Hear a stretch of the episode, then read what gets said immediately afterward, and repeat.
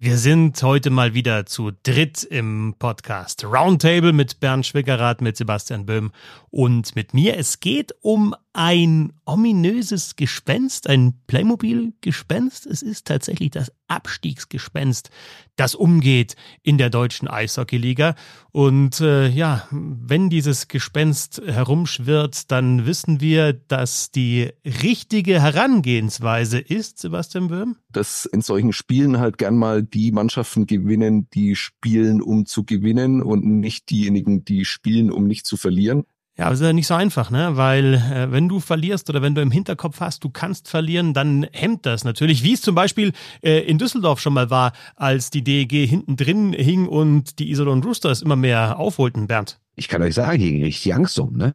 Ja, jetzt ist es besser mittlerweile bei der Düsseldorfer EG, aber ganz raus sind sie noch nicht. Also es gibt fünf Mannschaften natürlich weiterhin, die gegen den Abstieg spielen und äh, ja, die auch immer mal wieder dieses Playmobil-Abstiegsgespenst ähm, sehen müssen oder vertreiben müssen. Was es mit diesem Playmobil-Gespenst auf sich hat, das äh, erzählen wir euch jetzt. Und dazu sprechen wir über die Rückkehr der NHL zu den Olympischen Spielen. Und äh, ich finde, das, das, wird, das wird richtig gut, oder Sebastian? Wirklich ein absoluter Rotz von vorne bis hinten. Nee, also da kann ich dir nicht zustimmen.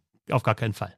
Hört den Podcast, hört den Roundtable und wenn ihr uns jeden Tag hören wollt, an allen Wochentagen, dann abonniert die 10 Minuten Eishockey, die ihr dann immer an den Wochentagen mittags in eurem Podcatcher habt unter www.steady.de slash bisselhockey.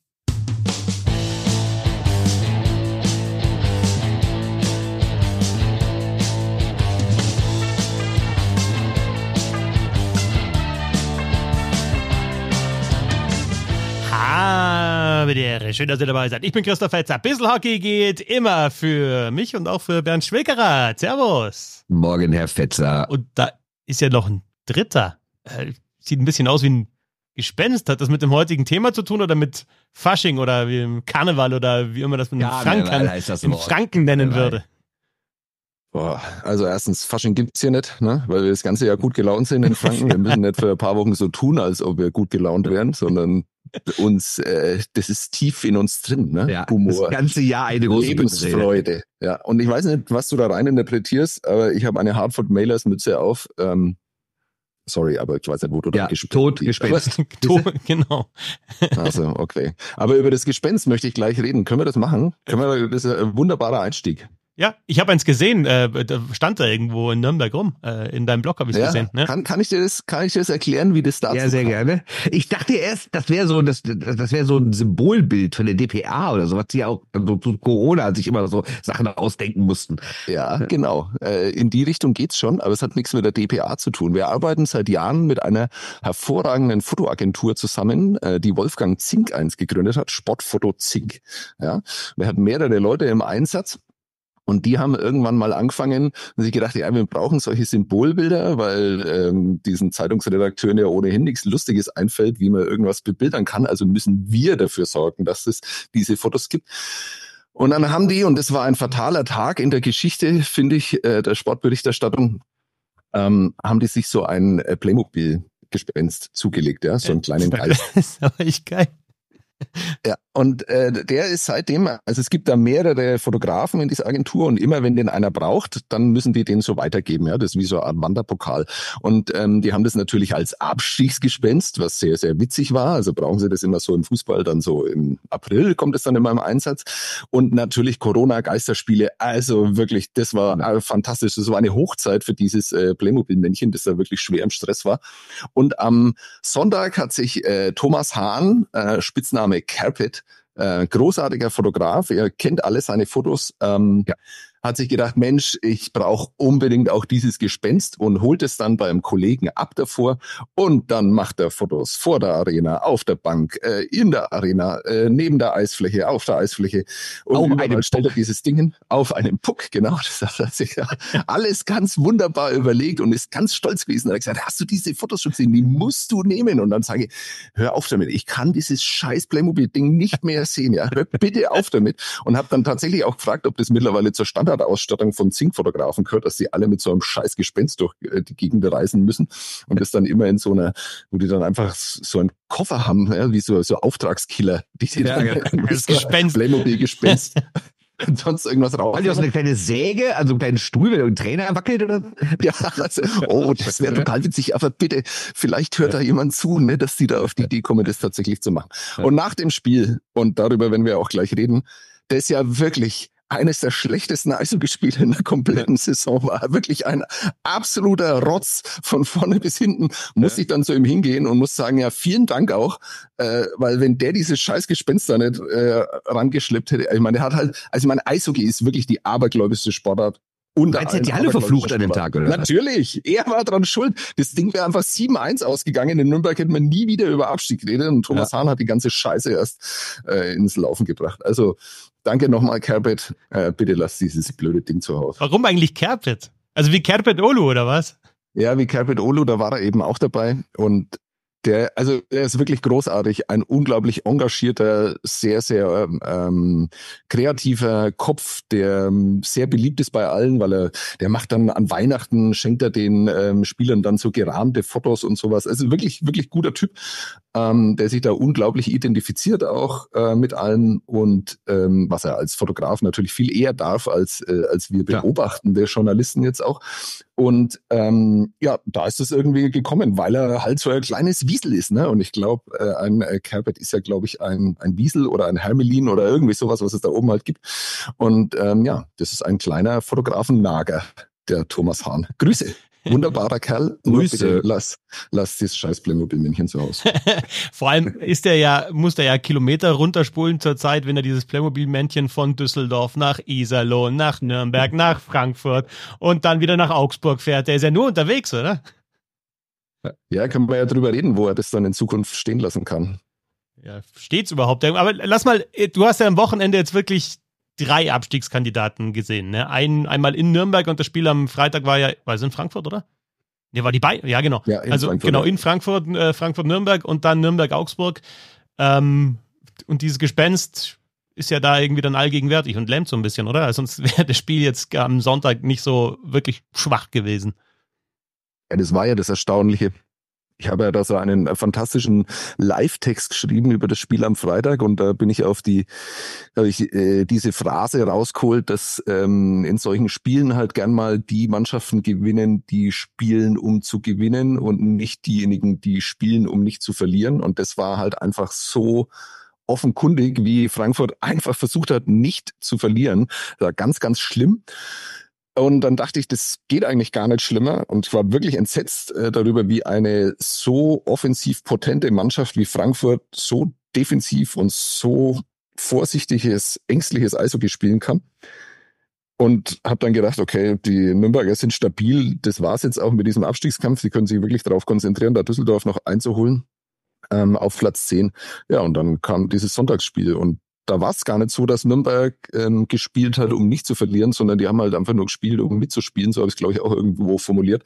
Ähm, das war wirklich also als ob man sich äh, der Dringlichkeit dieser Angelegenheit nicht so ganz bewusst sei. Und dann hat sich das im Spiel halt, kam, ich glaube, dass die Nervosität tatsächlich erst im Spiel kam. Ne?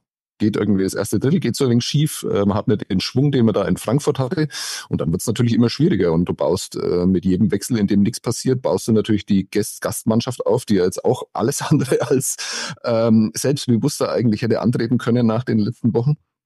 Und dann kommt eben wirklich so ein Gewürge raus. Ähm, Jetzt habe ich gerade gedacht, äh, ja, guter Gedanke. Vielleicht liegt das einfach auch an diesen Heimspiele einen anders fordern, so mental. Wir müssen dem Publikum was bieten, wir müssen eher nach vorne spielen, wir dürfen uns da nicht so hinten reinstellen. Jetzt habe ich gerade die Tabelle gecheckt. Es gibt eigentlich kaum eine Mannschaft, die auswärts besser ist als zu Hause. Also irgendwie scheint das ja doch nicht immer zu funktionieren. Ne? Ja, ich glaube auch, dass, also Julius Karra hat es danach gesagt, dass vielleicht ähm, äh, sie in Heimspielen gehemmter sind, aber ich glaube, das, das ähm, ist Also ich meine, Nürnberg hat aktuell äh, Heimpunkte 37 und Auswärtspunkte 16. Also einfach nichts.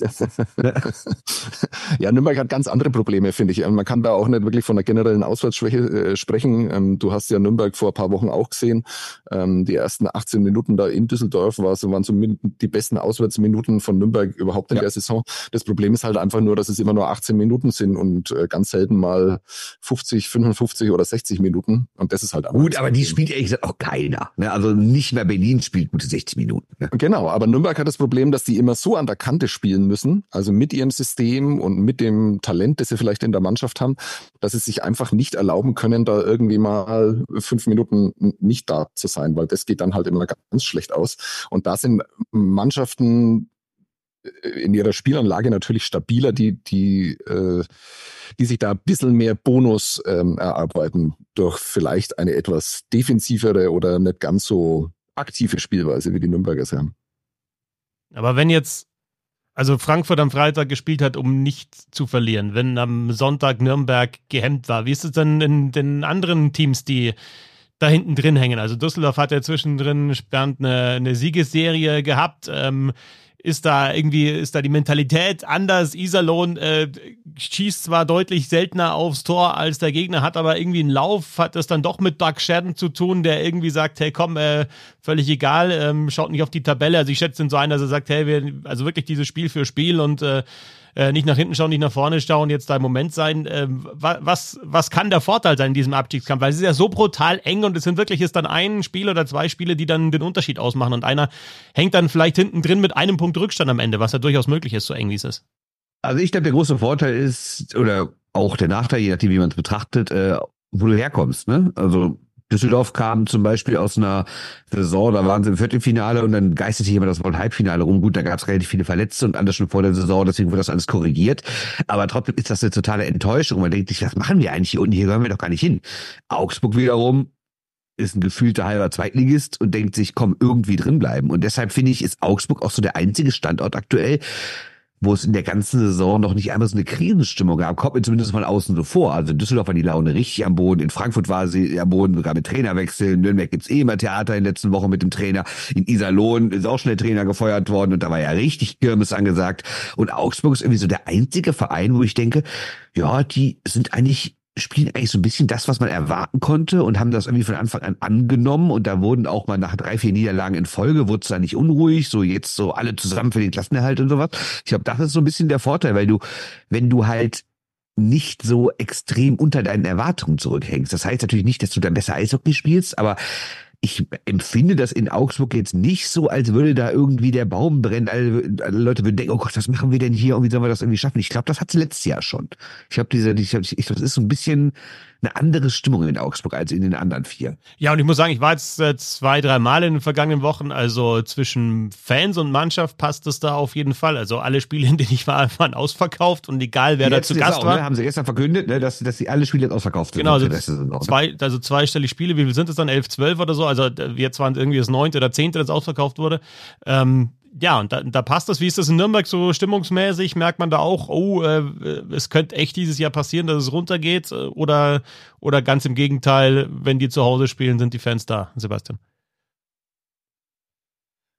Also die Fans sind da. Auch Nürnberg ist ein Standort, ähm, der mehr Zuschauer hat als in den Jahren zuvor. Also auch vor Corona. Ähm, da lässt sich das aber nur ganz schwer ablesen, finde ich. Also auch jetzt im Rückhalt oder in der Stimmung, das ist ja ohnehin so eine sehr, sehr subjektive, kommt natürlich immer darauf an, wo du in der Halle sitzt. Also wenn du direkt neben einem Fanblock sitzt, denkst du, die machen 60 Minuten Rabatt, wenn du, je weiter du vom Fanblock weg sitzt. Ich sitze zum Beispiel genau in der Mitte. In den letzten äh, Spielen waren sehr viele Sonderzüge in Nürnberg. Es scheint ein beliebter Sonderzugort zu sein und sowas. Es war ja unfassbar, was da Mannheim und die Berliner Fans da abgerissen haben, da im Oberrang. Auswärtsfans in der Massierung sind ohnehin ohnehin lauter als Heimfans. Insofern kann ich das mit der Stimmung äh, nur schwer beurteilen. Aber die Unruhe in Nürnberg, äh, und das hat man ja wirklich lange nicht mitbekommen, ähm, die ist natürlich äh, hinter den Kulissen schon sehr, sehr groß. Äh, und lustigerweise hat man das, also auch ich nicht mitbekommen, als die neun Spiele in Folge verloren hatten. Da schien das alles irgendwie okay zu sein und gab äh, Erklärungsversuche, die auch plausibel waren und sowas. Aber was da ja schon ähm, zwischen dem Trainer und dem Sportdirektor passiert ist, ähm, das kommt ja jetzt erst so nach und nach raus. Und äh, erstaunlicherweise, finde ich, ähm, hat sich diese Unruhe gar nicht so sehr aufs Eis übertragen, weil Nürnberg spielt ja insgesamt, auch wenn jetzt das äh, Spiel, Handspiel gegen Augsburg wirklich sehr, sehr schlecht war, aber sehr viel stabiler noch als im Dezember. Also die haben ja diese, diese 2 zu 10 und diese wirklich völlig eskalierten äh, Spiele, die haben sie ja überhaupt nicht mehr im Programm. Ähm, insofern ist es an sich auf dem Eis schon beruhigt und ich habe dazu auch eine These. Ich glaube, dadurch, dass der Umbruch sehr, sehr groß sein wird in Nürnberg, also das weiß man ja, äh, bis äh, zur Vertragsverlängerung von Roman Kechter, haben die keinen Stürmer für die kommende Saison unter Vertrag. Ja. Einen einzigen? Ja, jetzt im Moment haben sie einen einzigen Stürmer unter Vertrag. Krass. Also ich meine, das ist ja normal in der Liga, dass viel gewechselt wird. Kennt man ja aus allen Vereinen, dass da, sagen wir mal, immer mindestens die Hälfte ausläuft.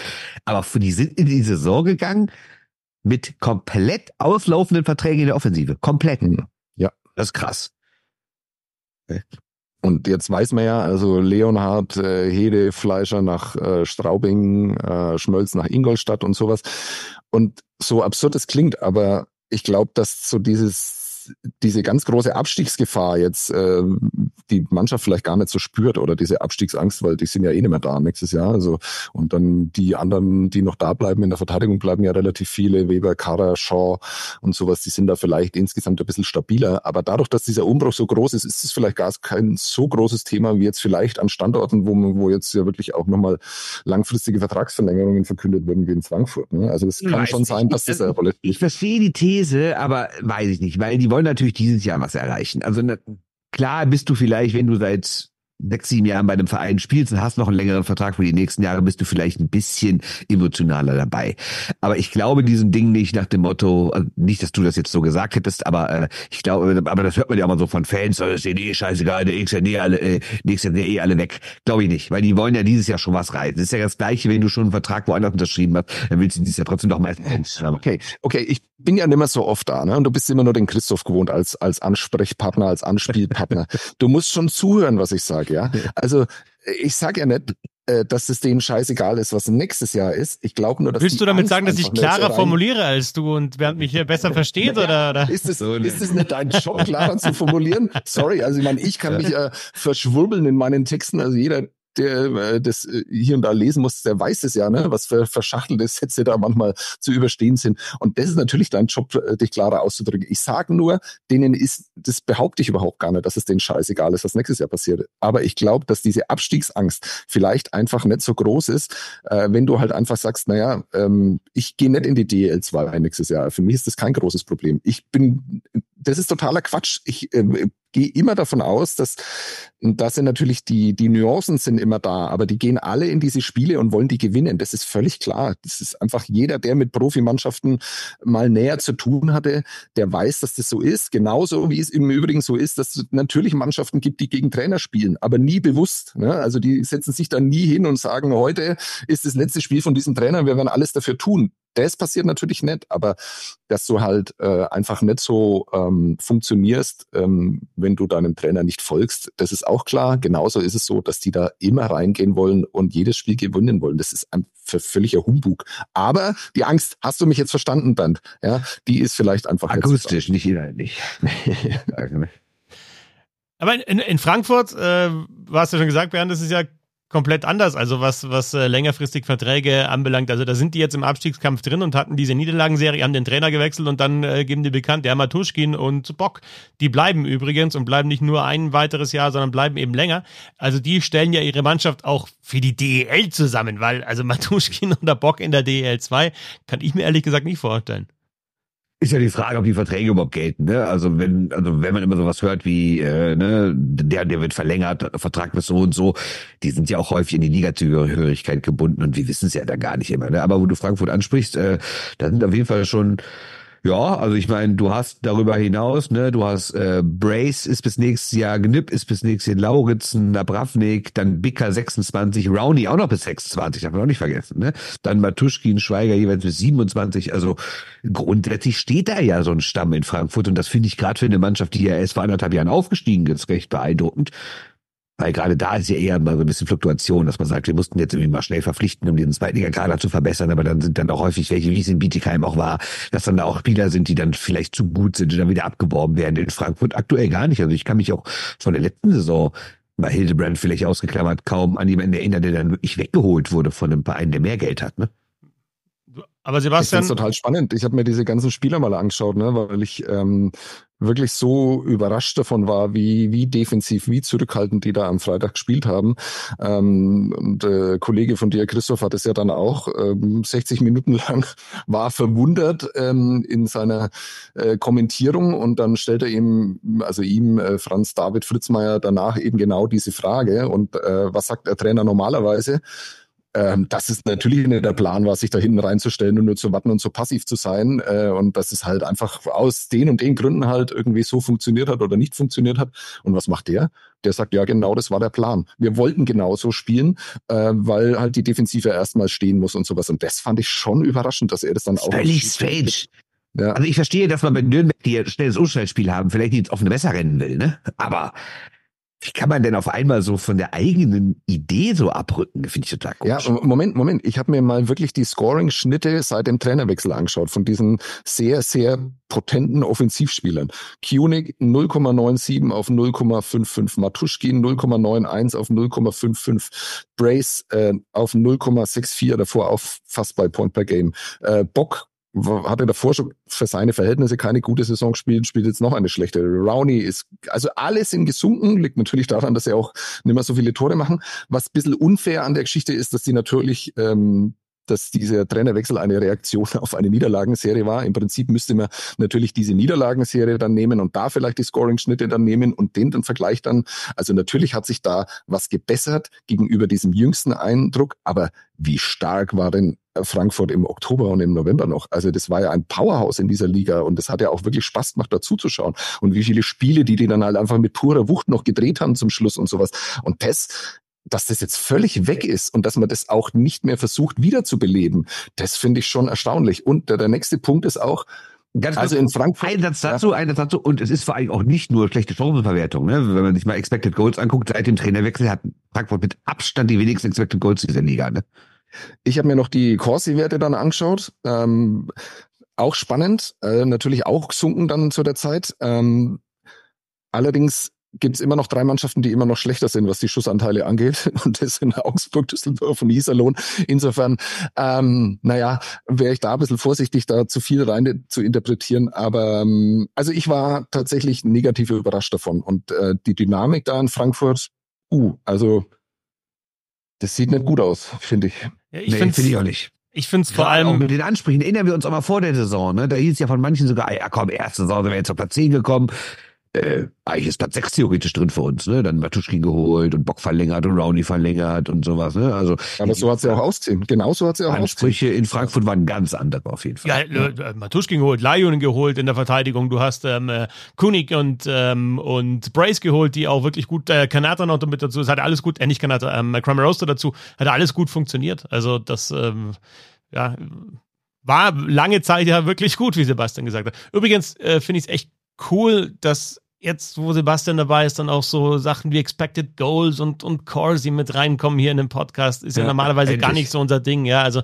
nicht, Sebastian, gewohntermaßen nicht irgendwie da, ja, dahergeredet so, sondern da sind einfach Fakten da, wenn du da bist. Das ist sehr schön.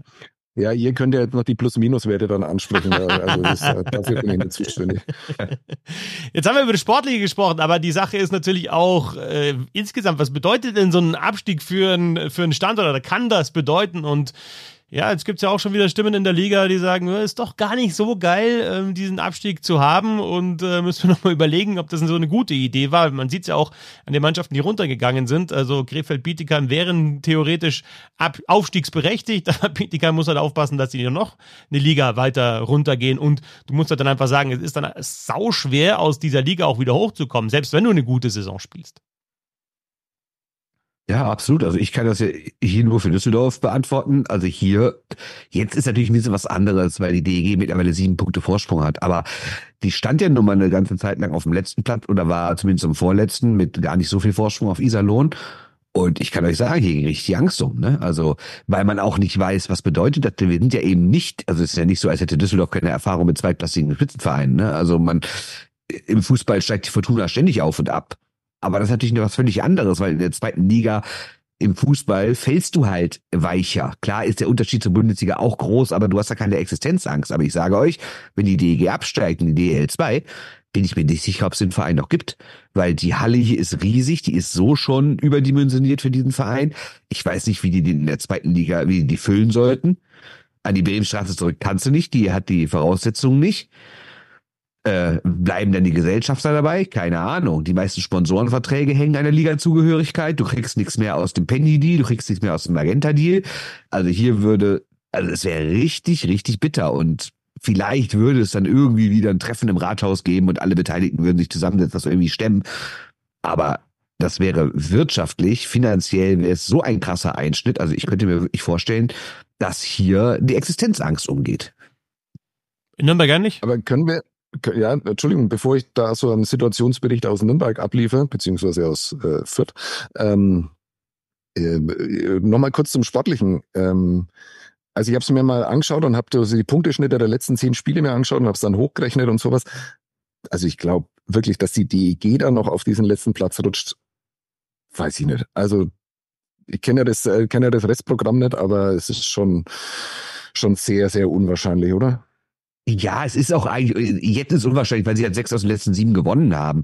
Aber sie haben jetzt auch nicht alles mega souverän verdient gewonnen. Ne? Da war noch mal ein bisschen das Glück bei, was vorher gefehlt hat. Vielleicht ist das jetzt bald wieder weg. Äh, Kuwiski funktioniert überragend, Haukeland funktioniert, O'Donnell funktioniert. Was ist denn, wenn sich einer von den drei jetzt nochmal verletzt oder so? Keine Ahnung. Also ich glaube eigentlich auch nicht, dass sie noch runtergehen. Aber zumindest ist ja die theoretische Möglichkeit da und sie war ja vor ein paar Wochen noch deutlich größer und realer. Und da wurde hier schon mal durch der vorgehaltene Hand gesprochen, was machen wir denn eigentlich, wenn wir runtergehen? Hm. Und das war dann so, ja, wissen wir auch nicht, echt gesagt. Hm. Also es ist natürlich auch nicht seriös, das so zu machen, aber wenn man den Punkteschnitt der letzten zehn Spiele einfach hochrechnet, dann ist äh, kratzt äh, die DG eher an Ingolstadt. Ähm, ja, klar, vergessen, dass Ingolstadt im Moment Vor allen Dingen nächstes Spiel, Ingolstadt Düsseldorf, ne? Genau. Nein, hör auf, wirklich. Showdown. Ja. Showdown um Platz neun. Und dann, weil du dann gesagt hast, Donnerstag? Donnerstag, jetzt am Donnerstag, also ja, Donnerstag nach dem, genau, äh, nach der, mhm, nach der Pause. Okay. Und dann hast du äh, noch München, Wolfsburg, Bremerhaven, Köln. Und dann hast du halt in den letzten drei Spielen Nürnberg, Augsburg, äh, Frankfurt, das ist das Restprogramm der Düsseldorfer EG. Das ist natürlich dann auch Wahnsinn, dass wir in den letzten drei Spieltagen noch so viele direkte Duelle haben. Also da Anfang März, äh, da, ja, da entscheidet sich's dann wohl, weil ich glaube nicht, dass dann schon zwei, drei Mannschaften so weg sind, dass äh, es eben nur noch eine gibt, die absteigt oder die absteigen kann. Das ist nach den jüngsten Eindrücken, wenn das natürlich fantastische Eishockey-Feste. Ja, also, oh Gott, oh Gott. naja, äh, du willst wissen, wie das in Nürnberg ist. In Nürnberg gehe ich mal davon aus, dass Tom Rose sich nie damit beschäftigt hat, dass es überhaupt einen Abstieg gibt oder wie das genauso funktioniert, weil erstens mal kennt er das einfach nicht aus seiner Karriere, dass es sowas gibt. Ähm, und ähm, zweitens ist es ihm wahrscheinlich auch eher egal und dann kommt halt auch sein US-amerikanisches äh, Gemüt dazu, äh, der sich natürlich ähm, nie mit dem Negativen, sondern nur mit dem Positiven beschäftigt. Der redet ja jetzt noch davon, dass sie jetzt erstmal Ingolstadt angreifen wollen auf Platz neun äh, und nicht nach unten schauen. Also insofern ähm, ist der vielleicht nicht der richtige Ansprechpartner. Ähm, bei Wolfgang Gastner ist es anders. Mit dem habe ich im Dezember, war ich lang zusammengesessen, um ein Interview zu machen, das bisher immer noch nie erschienen ist und vielleicht auch nie erscheinen wird, äh, wo es genau um solche Themen dann auch geht. Ähm, und also der hat schon erstaunlich oft über den Abstieg geredet. War natürlich da noch unter dem Eindruck einer Niederlagenserie und sowas, ähm, darf man nicht vergessen. Ähm, aber so kannte ich ihn eigentlich auch nicht, weil er eigentlich auch immer jemand ist, der so kämpferisch nach vorne schaut und sowas. Und dass ihn jetzt dieses Thema einholt, das ja für ihn schon seit Jahren ein Thema ist, ne, weil er sich ja das äh, schon sehr, sehr oft ähm, wirklich äh, gegen den Abstieg oder gegen die Abstiegsregelung ähm, ausgesprochen hat, wie Stefan Ustorf im Übrigen auch, ähm, dass ihn dieses Thema jetzt einholt, ähm, das ist, glaube ich, eine Ironie, mit der er ganz schwer nur umgehen kann. Ähm, und ich glaube schon, dass es da ein großes Thema ist. Äh, aus meiner naiven Beobachtersicht sage ich auch, Abstieg wäre ein Riesenproblem in Nürnberg. Mir versichert man aber, ähm, dass es nicht so wäre, dass hier alles zusammenbrechen würde. Also man würde das dann angehen können. Die Halle ist auch kleiner und sonst irgendwie, aber es ist natürlich sehr, sehr hohe Hallenmiete in, in, in Nürnberg. So nach meinen Informationen auch mit die höchste in der Liga. Ähm, alles nicht so einfach, aber man ist wohl so stabil aufgestellt, als dass man das angehen könnte. Ich glaube aber, dass dieser, dieser Unwille, sich damit überhaupt beschäftigen zu müssen, dann nächstes Jahr in der DL2, der ist extrem groß in Nürnberg. Also ähm, man muss sich das ja auch mal vorstellen, ne? also diese Doppelplanungen, die da jetzt im Moment laufen. Ja? Also du planst für die DEL, verpflichtest Spieler für die DEL, hast Vertragverlängerung für die DEL und musst aber gleichzeitig dafür sorgen, dass du in der DL2 nicht in ein völliges Loch fällst. Ähm, ist, glaube ich, schon spannend. Ja, und ich glaube, das ist ein großer Vorteil zum Beispiel von Iserlohn. Da bist du erstens die Nummer eins der Stadt und die Leute würden doch in der zweiten Liga kommen. Und du hast die ganzen Gesellschafter. Ne? Das ist ja nicht so, dass sie von einem Mäzen abhängig sind wie viele andere Vereine oder von einem großen Sponsor, sondern sie sind ganz viele, es ist auf mehreren Schultern verteilt. Und ich glaube, Iserlohn wäre wahrscheinlich der Club, der die zweite Liga am entspanntesten stemmen könnte. Klar wäre es eine Enttäuschung, klar will das niemand, alles völlig verständlich und natürlich würde auch weniger Geld reinkommen als aktuell. Aber ich glaube trotzdem, dass dieser Standort das ganz gut vertragen könnte, weil er ja auch kein Standort ist, der jetzt seit Jahrzehnten durchgängig erste Liga spielt. Die waren ja immer mal wieder in der zweiten Liga. Augsburg, glaube ich, würde auch noch funktionieren. Du hättest ein paar neue bayerische Derbys und sowas. Ne? Klar, willst du schnell wieder hoch, aber ich glaube, ich kann mir vorstellen, dass das Publikum in Augsburg trotzdem wiederkommt. Ich könnte mir vorstellen, dass sie einen ähnlichen Zuschauerschnitt in der DL2 haben genau. wie jetzt in ja, der DL. Ja, also ja. vielleicht nicht alles ausverkaufen, aber du hast halt dann Derbys, ja, du spielst dann viel in Bayern auch. Ähm, und die, die, also du siehst ja auch, hast du in der letzten Saison ähm, gesehen, das ist halt bei Augsburg nicht an den Erfolg gekoppelt, dass die Leute kommen, sondern die Leute kommen einfach, weil sie ins Eishockey gehen. Natürlich kommen sie lieber, wenn die Mannschaft gewinnt und es kommen dann sicherlich auch nochmal mehr, wenn es läuft. Aber wenn du sagst, die haben alles ausverkauft bis zum Schluss, also die haben, machen die Halle da jedes Mal mit äh, knapp 6000 einfach voll. Ja, also das, das glaube ich auch, dass die Zuschauer das unterstützen weiterhin und dann auch Sponsoren, die einfach das Eishockey unterstützen und dann nicht sagen, ich will Erstliga aus Eishockey unterstützen, sondern wirklich, ich will Eishockey in Augsburg unterstützen. Frage ist halt, wie es in Frankfurt. Einerseits ist die Zweitliga-Zeit nicht lange her, ne? nämlich anderthalb Jahre nur. Andererseits hat man natürlich gerade auch wegen der Größe der Stadt und sowas und schon den Anspruch, so jetzt bleiben wir aber mal hier in der ersten Liga und bauen hier mal richtig was auf, ne? Denn keine Ahnung, wie viele von den Sponsoren, von den VIP-Tickets, die sind nicht zu, nicht zu wenig verkaufen und sowas, hängen an der ersten Liga. Kann ich 0,0 beein, äh, 0,0 einschätzen. Aber im Grunde würde ich schon sagen, dass Iserlohn, Augsburg, Frankfurt vielleicht die zweite Liga besser verkraften würden als Nürnberg und Düsseldorf. Aber nur nochmal so eine ähm, Zeitbeobachtung, ähm, schon krass, was da an Druck auf so handelnden Personen liegt. Ne? Also ja. ich meine, du hast einen Franz David Fritzmeier, der da in, in Frankfurt ja nachweislich gute Arbeit geleistet hat, der die Mannschaft auch gut zusammengestellt hatte im ersten Jahr, DL absolut stabil war, ja auch wirklich auch sportliche absolute Bereicherung für die Liga war. Dann fängt es ja an, die träumen von Platz vier, Platz sechs, ähm, haben mit die aufregendsten Spieler in der ganzen Liga und plötzlich fällt es alles in sich zusammen. Du bist quasi durch die Misserfolge dazu gezwungen, den Trainer zu wechseln, ähm, übernimmst dann selber Verantwortung, hast die Verantwortung ähm, darüber hinaus und hast sie dann für das, was auf dem Eis passiert, ist schon krass. Also will man sich auch nicht vorstellen, ne? wenn man gerne mal so ein bisschen jammert drüber, was man so für einen wahnsinnigen Druck in der Arbeit hat, aber das will man sich nicht vorstellen, wie das funktioniert. Ja, und dann auch, also außenrum um den Verein, ne? dass der halt ganz anders ist. Es kostet einfach auch Jobs abzusteigen. Ne? Also äh, ja. das, der, der Verein ist einfach anders aufgestellt dann danach und da geht's ja dann natürlich um die, die spielen, die dann vielleicht da keine Verträge mehr kriegen, aber anders so Verträge kriegen. Natürlich ist es ein riesen Misserfolg auch für Trainer, für Sportdirektor, wenn du eine Mannschaft zusammenstellst oder eben coachst und du steigst ab.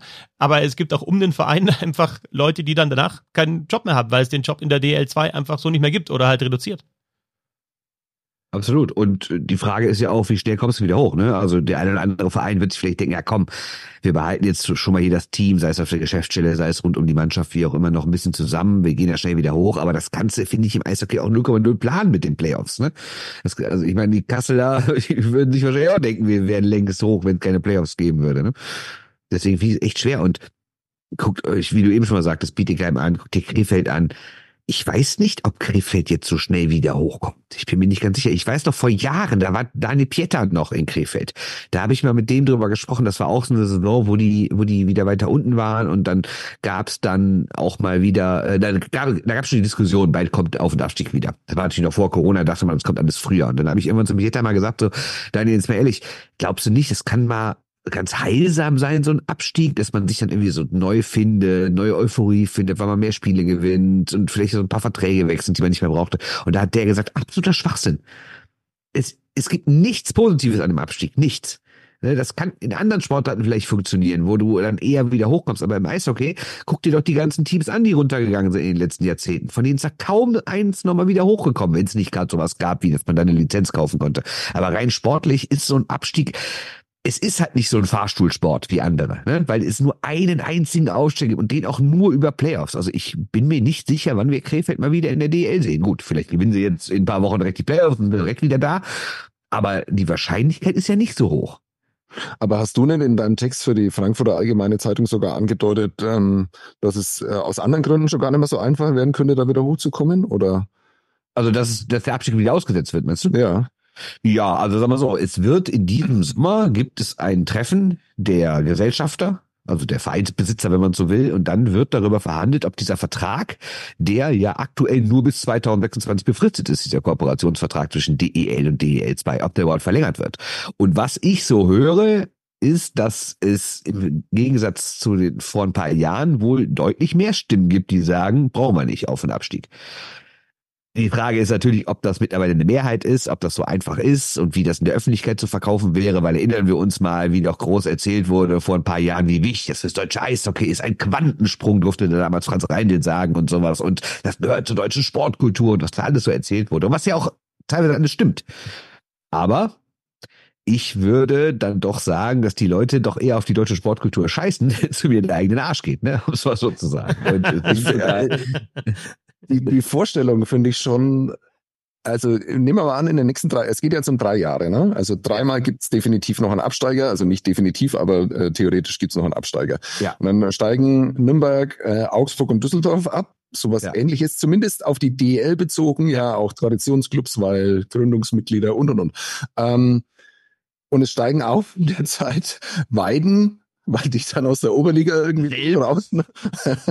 ja, gut, das ist vielleicht jetzt ein wenig arg weit hergeholt, aber ähm, Ravensburg und äh, Kassel, was ja auch okay wäre dann irgendwie. Also, und dann ist Schluss. ist der Laden abgeschlossen, meinst du? Dann, dann bleibt's da dabei.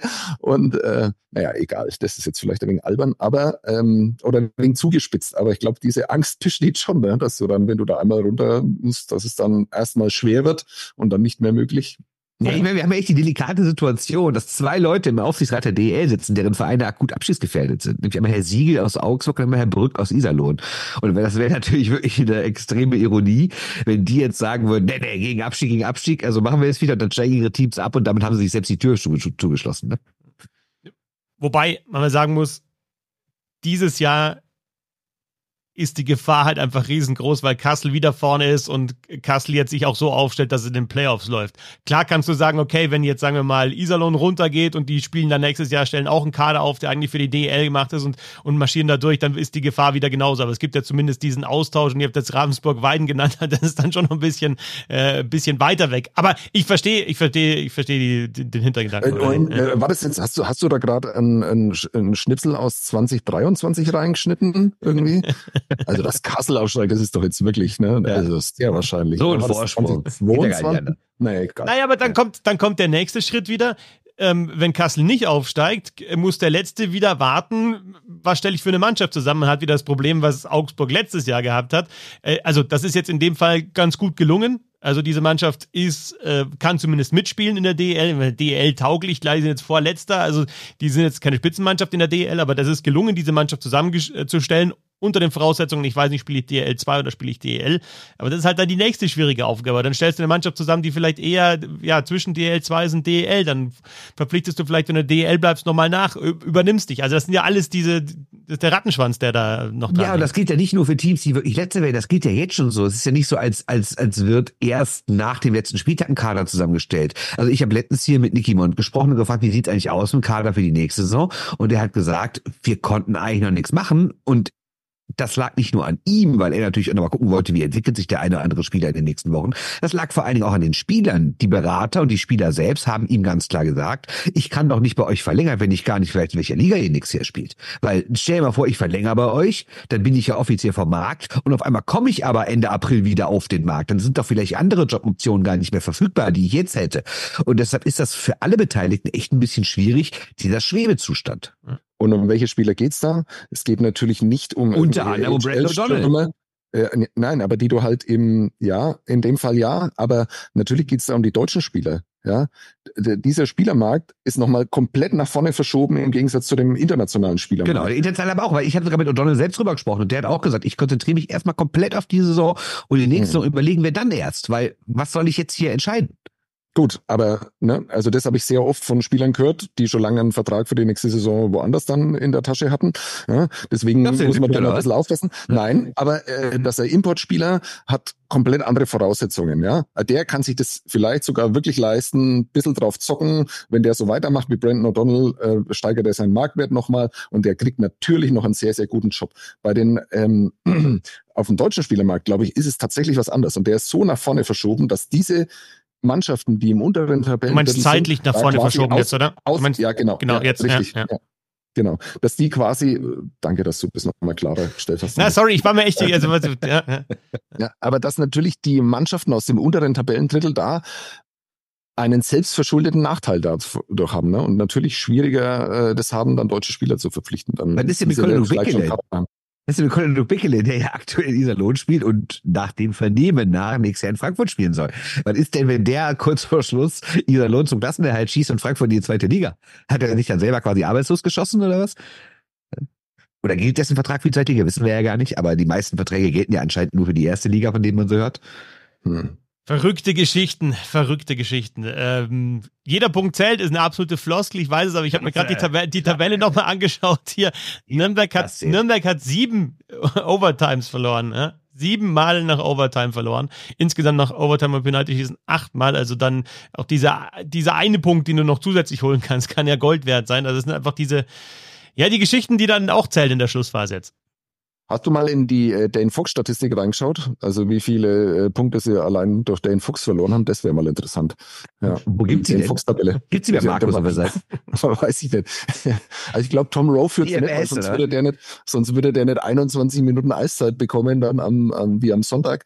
Äh, aber naja, egal, es ist nur. Ja.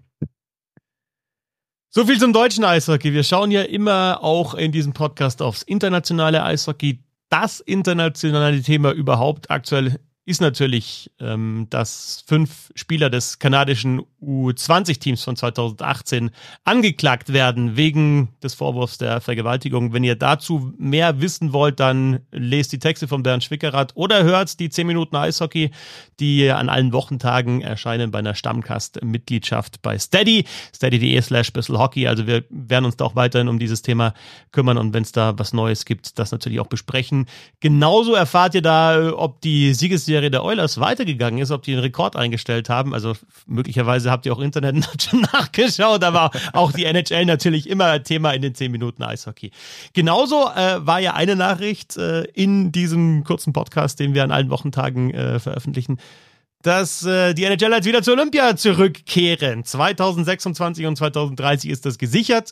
Ähm, schön, aber Bernd, eigentlich doch auch eine Selbstverständlichkeit. Also es war ja Wahnsinn jetzt die letzten Turniere ohne NHLer, dass es nicht geklappt hat und äh, die Liga muss sich da ja zeigen, geht ja gar nicht anders.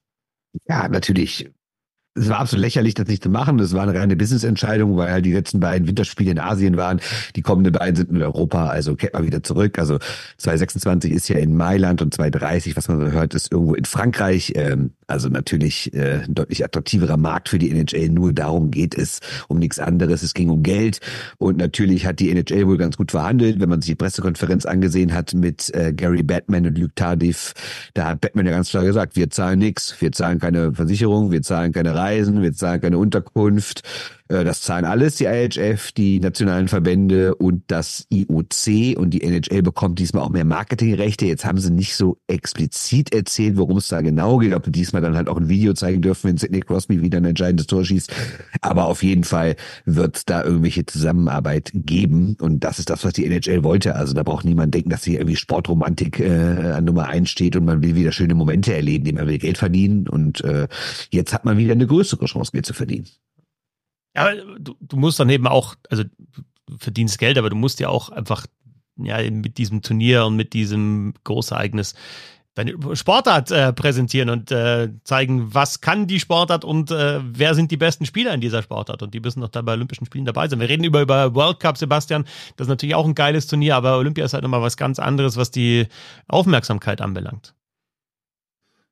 Ich fand den World Cup noch nie ein geiles Turnier. Also äh, fand ich schon immer fürchterlich. Ähm, natürlich reines, rein theoretisch irgendwie, dass es dann dabei schöne Spiele gab, ähm, über die ja heute noch geredet wird, liegt ja nur daran, dass man das auf der anderen Ebene da auf die Reihe gekriegt hat. Nur deswegen so ähm, äh, vergöttert man oder verkultet man dieses äh, Methadon-Programm dann noch da. Und das, das muss ich sagen, also ich finde auch die die Diskussionen jetzt absurd, welche Konstellationen da noch irgendwie dann zusammenspielen. Also ich finde es absolut fürchterlich. Sollen die besten Ländermannschaften gegeneinander spielen, zack, aus, das war's und äh, alles andere kann ich für mich nicht akzeptieren und ist für mich auf dem Niveau von einem All-Star-Spiel. Und ähm, dass es jetzt endlich äh, wieder so passiert, ähm, ist mit allen Einschränkungen und allem dem, was man dazu wissen muss, ähm, ist okay. Aber am Ende kann man sich einfach nur darauf freuen, dass es auch mal jetzt einen Realitätscheck für die deutsche Mannschaft geben wird. Und das ähm, finde ich extrem spannend, ähm, weil, glaube ich, wir das auch alle nicht einschätzen können, wie in einem Turnier eine deutsche Mannschaft äh, mit diesen Megastars, die wir mittlerweile haben, und das ist ja gar nicht übertrieben, ähm, wie die dann ähm, abschneiden kann. Das finde ich total schön. Und außerdem, ich meine, wie viele fiktive Kader wurden gebaut auf The Athletic in den letzten Jahren. Jetzt ist es nicht mehr fiktiv, ja. Jetzt kann man sich dann tatsächlich damit beschäftigen, ja. Das ist nicht nur Fantasy-Hockey, was da passiert, äh, sondern jetzt kann man tatsächlich drüber nachdenken und das ist doch für diese gesamte Eishockey-Szene eigentlich nur was sehr Schönes. Und vor allen Dingen im Zweijahresrhythmus, ne? Denn wir haben ja nicht nur Olympia, sondern wie du richtig sagst, es gibt ja jetzt auch einen World Cup und das ist ja jetzt die Idee, die Batman vorgestellt hat, dass man wirklich wie analog zum Fußball alle zwei Jahre ein großes Turnier hat immer Olympia, ein Jahr Pause, dann World Cup, ein Jahr Pause, Olympia, ein Jahr Pause, World Cup, bla bla bla, so geht's immer weiter.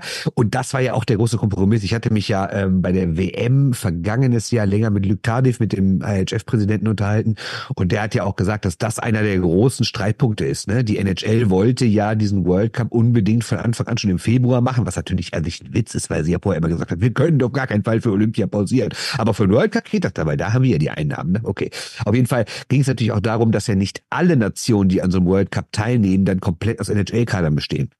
Unter anderem auch die deutsche Mannschaft nicht, die Schweizer Mannschaft nicht, die slowakische Mannschaft nicht und sowas. Und die müssten dann alle ihre heimischen Ligen unterbrechen und das auch für Wochen, um dann in Nordamerika vielleicht drei Spiele zu machen, bis du irgendwie 8-1 von Kanada vermöbelt wirst und wieder nach Hause fliegst. Und das war so ein großer Streitpunkt zwischen IHF und NHL und ich glaube, dass dieses Ganze, was jetzt rauskommt, ist auch so eine Art Kompromiss ist. So, komm, okay, wir kommen zu Olympia zurück, dafür können wir aber auch alle zwei Jahre unseren World Cup durchsetzen. Und das ist die Sache, ähm, die zwischen IHF und NHL da verhandelt wurde, weil beide Seiten wollen natürlich ihres, ihr jeweiliges Turnier aufwerten und generell damit Geld verdienen und man kann ungefähr so sagen, die einen kommen bei den anderen vorbei und die kommen dann wiederum bei denen vorbei, immer im Wechsel alle zwei Jahre und damit alle irgendwie Geld verdienen. Aber dann gibt's doch noch diese, diese Weltmeisterschaft. Was bedeutet denn das für die Weltmeisterschaft? Ja, das ist eine gute Frage. Ne? Da wird in der vorgehaltenen Hand wurde auch gesagt, naja, die WM ist dadurch echt ein bisschen abgewirtschaftet auch. Also zumindest in Jahren, in denen World Cup und äh, oder Olympia stattfinden. Da ist so eine WM natürlich, zumal die ursprüngliche Idee der NHL war ja sogar, dass Teile dieses World Cups in Europa stattfinden zumindest irgendwelche Vorrunden und sowas. Und stellt euch mal vor, im Februar, Ende Februar spielt irgendwie die Top-Finnische gegen die Top-Schwedische Mannschaft und drei Monate später spielt dann eine B-Finnische gegen eine B-Schwedische Mannschaft. Wer soll sich dafür da interessieren? Und ich bin gespannt, ob wir vielleicht wirklich irgendwann mal sowas sehen, dass eine Weltmeisterschaft wirklich nur noch in den Jahren dann stattfindet, in denen halt eben nicht World Cup oder Olympia ist. Aber Stand jetzt sind sie alle noch viel zu abhängig von den Einnahmen. Deswegen wird es die vorerst noch jährlich geben, aber ich würde meine Hand nicht dafür ins Feuer legen, dass das in den nächsten 30 Jahren so ist. Sebastian, wenn du vorher angesprochen hast, äh, wird ein Realitätscheck für die deutsche Mannschaft. Äh, Bernd und ich haben das ja auch schon besprochen in den zehn Minuten. Äh, letztes Mal, dass Deutschland dabei war bei einem Best-on-Best-Turnier bei Olympia, war 2010, also bei den Männern. Ähm, äh, damals gab es im Viertelfinale ein 2 zu 8 gegen Kanada. Es gab auch ein 0 zu 5. Äh, ein Spiel war knapp gegen Schweden oder Finnland 0 zu 2 und das andere 0 zu 5. Also es waren einfach deutliche Niederlagen und man hat gesehen, dass man da schon weit weg ist. Es gab einen Block mit Seidenberg-Ehrhoff, also war 2010, 2011 waren die beiden dann im Stanley Cup-Finale und im Sturm waren Hecht, Gottsch und Sturm. Also das war dann der NHL-Block sozusagen und dann ist es halt abgefallen einfach. Und äh, jetzt kann man sagen, es gibt einen richtig geilen NHL-Block und danach fällt es wahrscheinlich weniger ab. Aber wenn ich mir anschaue, äh, es werden ja die Kader zusammengestellt, aber nur mal, um das mal die Essenz rauszuziehen. Es könnte bei den nächsten Olympischen Spielen eine Powerplay-Formation von Kanada geben mit Kale McCarr, Sidney Crosby, Conor McDavid, Nathan McKinnon und Conor Bedard. Und klar kannst du sagen, die erste Powerplay-Formation von Deutschland ist auch gut. Da ist Dreiseitel mit dabei, da ist Stützler mit dabei, da ist Seider hinten an der blauen Linie, Petaka kann gut schießen ähm, und dann hast du vielleicht Sturm, äh, Reichel, wen auch immer da noch mit dabei. Aber das ist halt schon Wahnsinn. Und dann sagen die US-Amerikaner, okay, wir haben die Hughes-Brüder auf dem Eis, wir haben Austin Matthews auf dem Eis, und Kitschak stellen wir vors Tor und dann nehmen wir noch, äh, weiß ich nicht, Robertson oder so mit dazu. Also das ist halt einfach ein anderes Niveau und vor allem danach, ähm, da sind noch drei, vier, fünf Spieler bei Kanada, USA, die sagen, ich will aber auch erstes Powerplay spielen und habe auch gute Argumente. Ich glaube, das ist auch genau der Punkt. Also äh, du brauchst, glaube ich, die Powerplays mit, miteinander vergleichen, sondern du musst die vierten Reihen miteinander Ja, wobei das halt schon Powerplay, also wenn du sagst, also die fünf, die ich da aufgezählt habe, also wenn die wirklich so zusammenspielen, ist also ich weiß dann ja. auch nicht, ob das funktioniert, aber ist halt irre, ne? Ja, klar klingt es spektakulär, ähm, aber äh, das Problem ist halt, äh, dass er Kanada auch äh, mit der vierten Reihe ganz gutes Powerplay spielen könnte.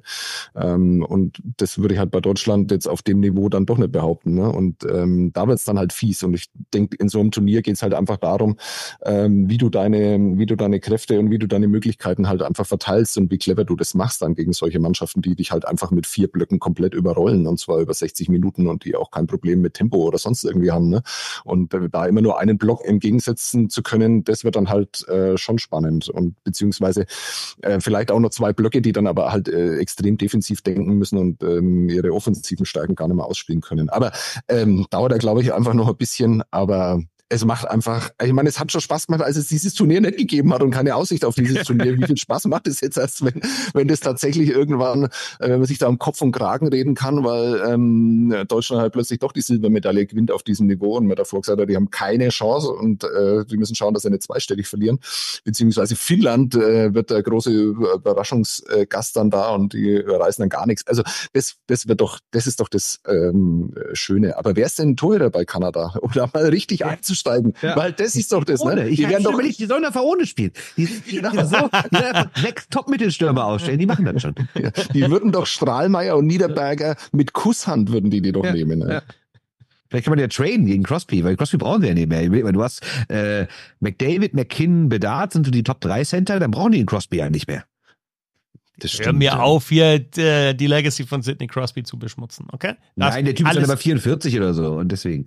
Aber der spielt halt wie 24. Das ist ja das, das Entscheidende. Ja? Es zählt Ein nicht, dass. anderer Punkt noch. Du hast ja eben Herrn Makar angesprochen. Was machen wir denn eigentlich mit dem? Weil der ist ja immerhin Teil der 2018er U20-Mannschaft. Und laut Hockey Canada sind alle Spieler, völlig egal, ob sie in den Missbrauchsskandal involviert sind, ob sie überhaupt da waren bei diesem Charity-Event im Sommer 2018, sind alle Spieler für internationale Sachen gesperrt. Jetzt hat Bill Daly, der NHL-Vizechef, ja schon gesagt, naja gut, das gilt erstmal nicht für unser komisches, wie heißt das, Four Nations Face-Off, was da nächstes Jahr ist, weil da sind wir ja der Veranstalter, das ist ja genau okay Kanada oder IHF-Veranstaltung.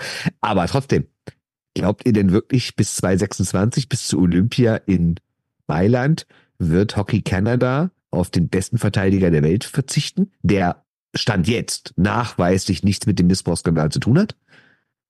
Die Antwort aus dem Eishockey ist doch eigentlich völlig klar. Nein. Also ja. das kann ich mir nicht vorstellen. Ja, also dass du dann auch äh, eben einen der besten Spieler da nicht mitnimmst zu dem Turnier. Also da wird es dann irgendwie eine Begründung geben, warum der mit dabei sein kann. Ja. Und rein, ist ja auch selber- meiner Meinung nach auch berechtigt, dass er dabei wäre.